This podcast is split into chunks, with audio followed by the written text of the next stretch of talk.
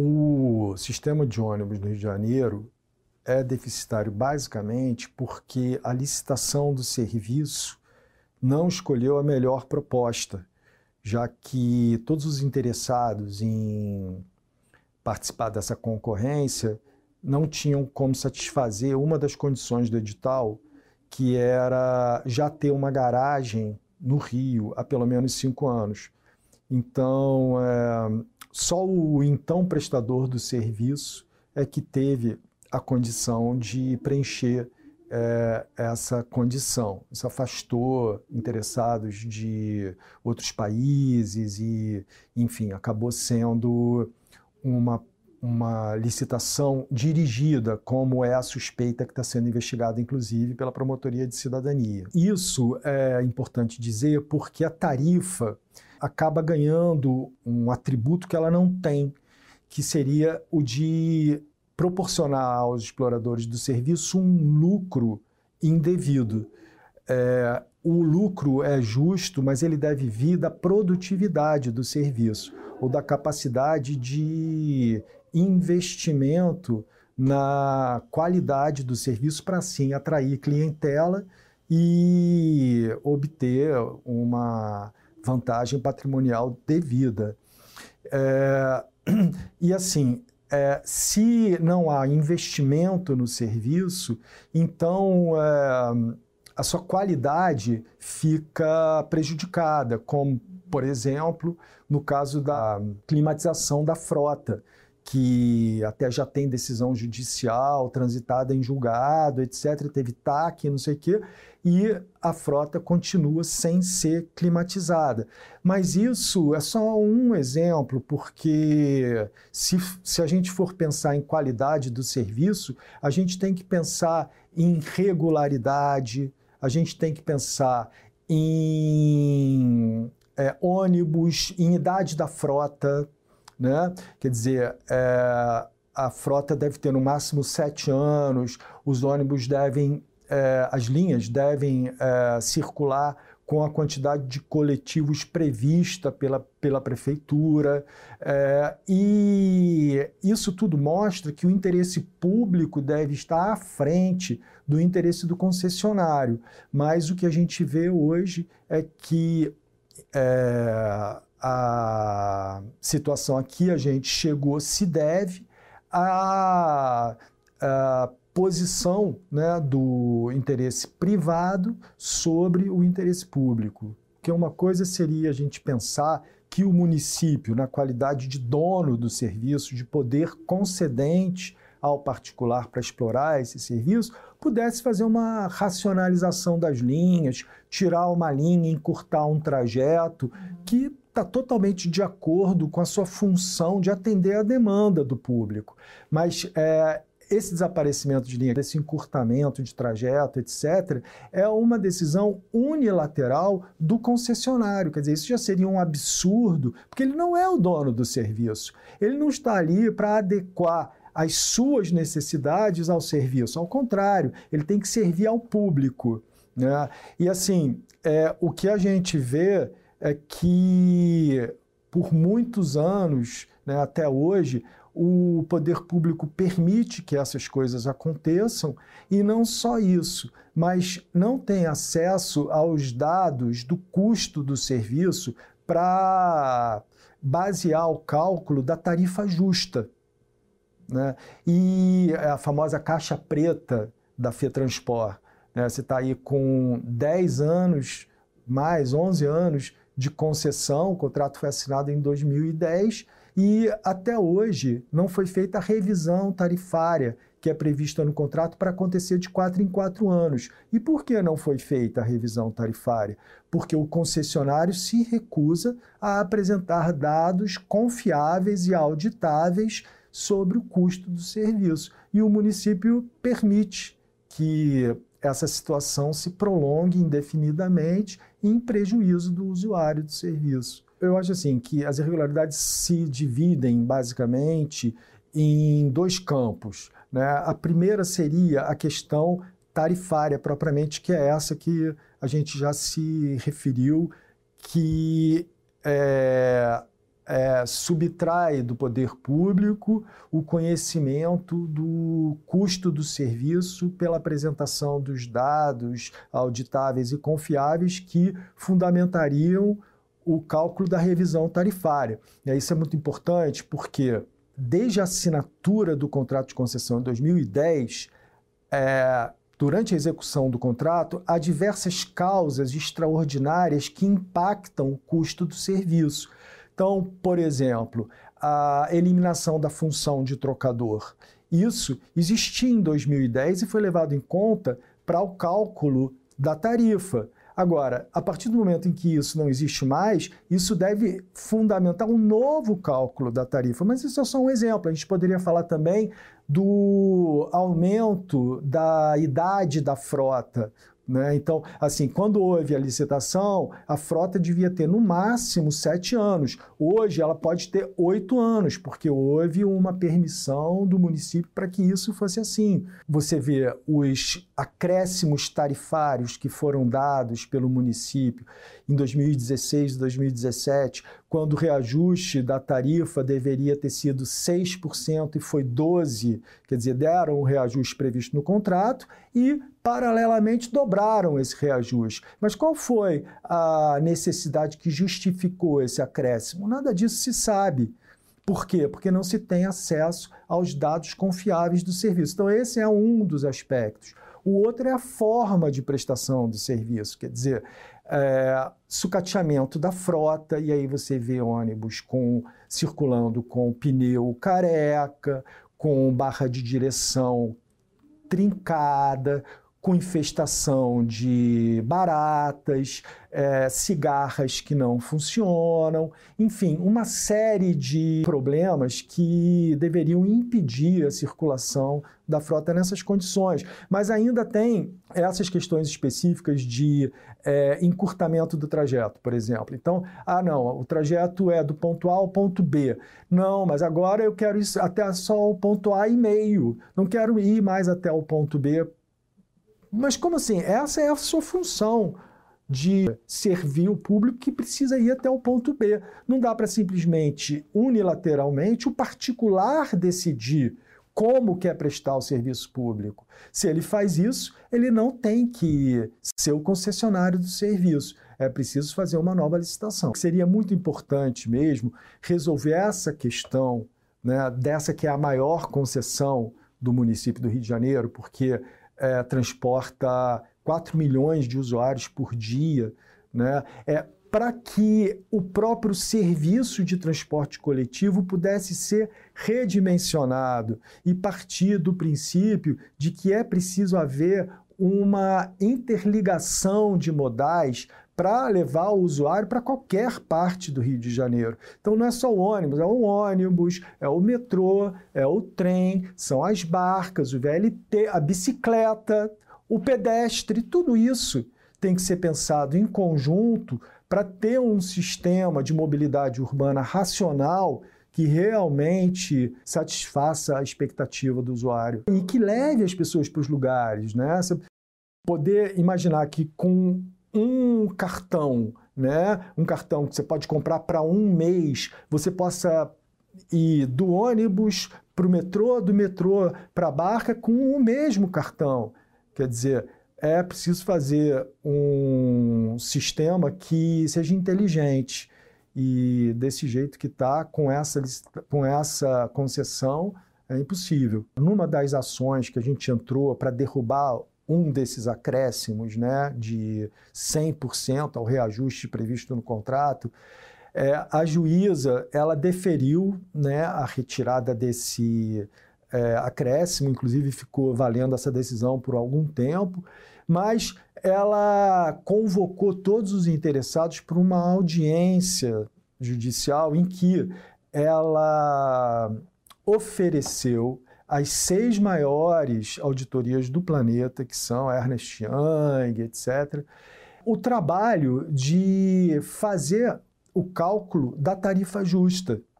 E deu um prazo para eles e tal, e eles responderam todos negativamente né, à oferta, dizendo que era impossível fazer o cálculo da tarifa justa com os dados oferecidos, apresentados pelos é, concessionários. Então, é, a caixa preta né, não foi aberta. Enquanto isso não acontecer, a tarifa vai ficar congelada. Já está sendo feito isso de uma certa forma, porque o fundamento para o congelamento da tarifa é esse. Né? Enquanto não for feita a revisão tarifária, que precisa levar em conta todos os custos extraordinários que foram abatidos do serviço depois da assinatura do contrato em 2010, é, não se pode dizer qual é a, a tarifa justa né, do serviço. Então, se não se pode saber qual é a tarifa justa, não tem reajuste. Quer dizer, está na mão deles, estão entrando com recurso no STJ, entrando com pedido de reconsideração para o juiz para é, autorizar novos reajustes e tal, mas eles não fazem o dever de casa, que seria apresentar os dados confiáveis, fazer a revisão tarifária e dizem para o juiz: não, nós, o, o município aqui não está fazendo a revisão tarifária, não é culpa nossa. Aí o município vai e mostra todos os processos que ele já abriu para fazer a revisão tarifária, chegam ao mesmo, é, a mesma conclusão de que é impossível, com os números que eles apresentam, fazer essa avaliação. Em 2003, eu entrei com a primeira ação né, para derrubar um reajuste tarifário. Por quê? Antes de 2010 não tinha nem contrato de concessão. Né? Então, os reajustes, a política tarifária não tinha data base e não tinha percentual. Quer dizer, às vezes aconteciam três aumentos no mesmo ano, e por percentuais sempre acima da inflação, e com uh, justificativas totalmente equivocadas, porque se o óleo diesel, por exemplo, aumentava, eles diziam que o aumento era por causa do óleo diesel, mas às vezes o óleo diesel diminuía e isso não repercutia na tarifa.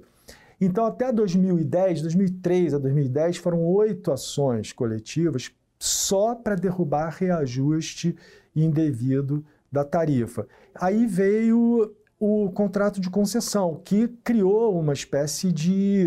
criou uma política tarifária, né, que é a previsão de data base para o reajuste, que passou a ser 31 de dezembro, e uma fórmula paramétrica para calcular esse reajuste, para ter um percentual para o reajuste. E isso vinha acontecendo até 2016, quando aí o prefeito deu o reajuste previsto no contrato e baixou um decreto dando mais 100% de acréscimo àquele reajuste.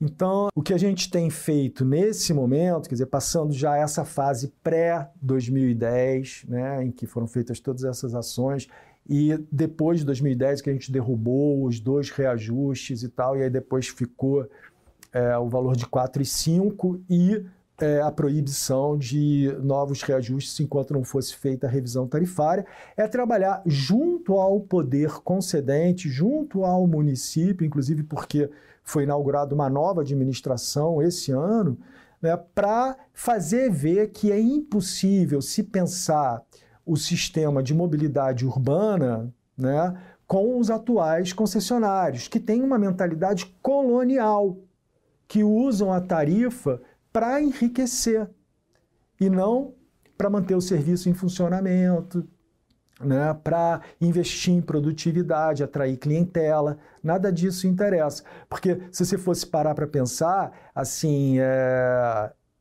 o serviço não se, não se restringe só ao transporte, né, pagamento da tarifa. Você pode, por exemplo, aqui rapidamente, pensando investir nos terminais rodoviários. A gente tem aqui no Alvorada, o terminal, que fica em frente ao Barra Shopping, em frente ao Carrefour, Nova Ipanema, Novo Leblon, e é um parque enorme, um entroncamento que recebe é, fluxo do, de Jacarepaguá, do Recreio, da Zona Sul, da Barra.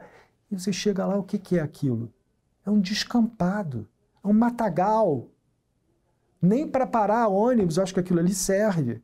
Você já imaginou o que, que ele, aquilo poderia é, render de lucratividade para o concessionário se ele investisse ali, transformasse aquilo realmente num, num grande polo de é, entroncamento de modais, botar loja, botar é, serviços, enfim, não há realmente possibilidade de o serviço ser prestado adequadamente com os atuais concessionários. Tá, que a gente até fez um há pouco tempo em relação ao arredondamento da passagem, né? Porque é, o que eles estavam fazendo era até na época que a passagem está R$ 3,95, aí a pessoa dava R$ reais, ah, não tem R$ reais, não tem 5 centavos. Então a pessoa pagava, na verdade, R$ reais, né? Então a gente, a gente entrou com uma ação e conseguiu é, fazer um TAC com eles para afixarem dentro dos coletivos a informação de que se não tiver troco, o arredondamento é para baixo. Então, é 3,95, não tem troco, é 3,90. Ah, não tem troco, tá 3,50. O troco aparece, né? E aí, é, esse foi um TAC. Agora, em relação propriamente à questão tarifária, é impossível, né? Até porque você vê as maiores auditorias do planeta se recusaram a se debruçar sobre os números que eles apresentam. Quer dizer, quem somos nós, promotores de justiça, que não temos nem essa, essa especialidade, nessa especialização técnica para fazer é, uma avaliação sobre os números que eles apresentam, para dizer que vai fazer um TAC e tal. Então, não dá. A gente tem 200 ações em trâmite por conta do descumprimento da forma de prestação de serviço, porque você pega muita coisa, você pega não só encurtamento de trajeto, supressão de linha, alteração de trajeto, aí em relação à frota, sucateamento da frota, né, é, as, é, enfim, é uma série de questões que dizem com a forma de prestação do serviço. O ponto é que eles não cumprem decisão judicial. Né? Então, são multas que vão se avolumando, se avolumando, se avolumando. E eu não sei, eu acho que a coisa toda está mudando também por causa das delações premiadas que apareceram na Operação Lava Jato, em que os operadores do serviço começaram a delatar os desembargadores, inclusive promotores aqui do Ministério Público, né, que recebiam vantagens patrimoniais indevidas para favorecer os interesses dos empresários de ônibus. Quer dizer, essa é, colaboração foi muito importante para que o próprio judiciário visse que tinha que tratar com um pouco mais de cuidado essa questão. E é, eu acho assim que serve para mostrar como é, era difícil para o Ministério Público conseguir derrubar reajustes indevidos da passagem, porque tinha toda uma relação promíscua por trás em relação aos concessionários e os jogadores. E isso agora, vindo à tona, dificultou muito essa história. Inclusive, acho que é muito por isso que a gente conseguiu derrubar os acréscimos por tanto tempo. Né? E até por isso também eu acho que o município já está entendendo que não é possível prosseguir dessa forma, né? Assim, o que eles fizeram com o BRT é uma coisa impressionante, né? O BRT foi um investimento de vulto, custou muito dinheiro, né? E era para ter circula em circulação dos 100% que eram para estar tá em circulação, tinha 20, 30%. Sem dizer que as, as as estações estão depredadas, né? Quer dizer, cuidado nenhum. É um absurdo, realmente. Eu até como cidadão me sinto indignado. E assim, uma falta de visão é, político, política e econômica da coisa. Se eles investissem em produtividade, eles poderiam estar ganhando muito mais dinheiro. Então, a gente recebe essas queixas por todas as formas possíveis. Então, existe aqui o canal de ouvidoria geral do Ministério Público que recebe essas, essas reclamações, encaminham para a gente.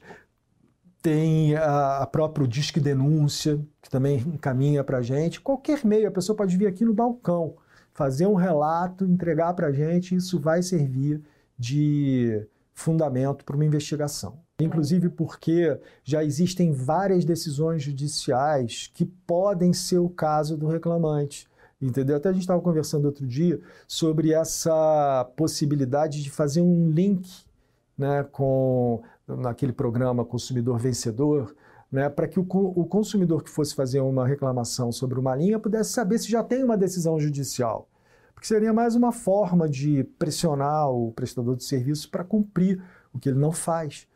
É, mas é, se não tiver é, sido feito nada ainda, se não tiver um inquérito, se não tiver uma ação, é, essa, essa reclamação vai servir para abrir uma nova investigação e, enfim. Só espero que a gente esteja realmente encerrando um ciclo para começar um novo, né, em que é, esses colonizadores do serviço público, né, que estão aí desde 1960, sejam definitivamente excluídos desse processo para que a coisa possa ser feita de forma profissional e satisfazer o interesse do usuário. Primeiro, é preciso decretar a caducidade da atual concessão, ou seja, é, em vista do descumprimento do contrato de concessão, não só em relação à sua obrigação central, que é dar conhecimento ao poder público do custo do serviço, mas também em relação à forma de prestação do serviço. Quer dizer, não pode o, o, o concessionário realmente é, decidir que não vai mais prestar o serviço em uma linha. Então, ele perde a concessão. Né? Então, assim, é, para que seja feita uma nova licitação, é, a prefeitura teria que acabar com a atual, né, decretar a caducidade da atual. E existe uma ação coletiva do Ministério Público pedindo exatamente isso. E foi nessa ação, inclusive, que foi congelada a tarifa, né, que foi, foi vedado novo, novo reajuste antes de é, ser ultimado o processo de revisão tarifária. É, Quer dizer, a justiça pode decretar a caducidade desse contrato para que o município faça uma nova licitação, mas o próprio município, na qualidade de poder concedente, pode fazer isso diretamente, administrativamente, e a partir da, da, da decretação da caducidade, partir então né, para uma nova licitação, que ele já está fazendo, inclusive, em relação ao BRT né, e, a, e a bilhetagem eletrônica. Quer dizer, me parece que o município está caminhando para isso. E isso seria muito interessante, porque você já imaginou você chegar num ponto de ônibus, botar o seu celular ali no QR Code, já saber onde o ônibus está, quantos minutos vai levar para chegar. Quer dizer, é uma nova concepção. Né? É, eu fico até assim. É, realmente uma coisa que a gente não consegue nem imaginar né, que pudesse acontecer e que de repente está aí. É, e para quem, quem gosta do Rio, né, quem quer viver numa cidade melhor, isso é fundamental. Mas aí tem que realmente é, olhar para o interesse público e não para o interesse privado de explorar a tarifa como uma fonte de enriquecimento ilícito. Qualquer concessão tem uma taxa interna de retorno. O que, que significa isso? Quanto o concessionário pretende auferir ao final da concessão? Em 20 anos, qual vai ser o retorno que ele vai ter pelo investimento que ele está fazendo na concessão? E por causa desses custos extraordinários que foram sendo abatidos do serviço depois de 2010, é, o GAT, que é o nosso grupo de apoio técnico, né, fez um cálculo e concluiu que a previsão dessa taxa de retorno para os 20 anos de contrato de concessão já teria sido amortizada no sétimo ano. Entendeu? O que é, dá mais um motivo para que a tarifa não seja novamente reajustada, ou pelo menos que não seja reajustada antes de concluir o processo de revisão tarifária.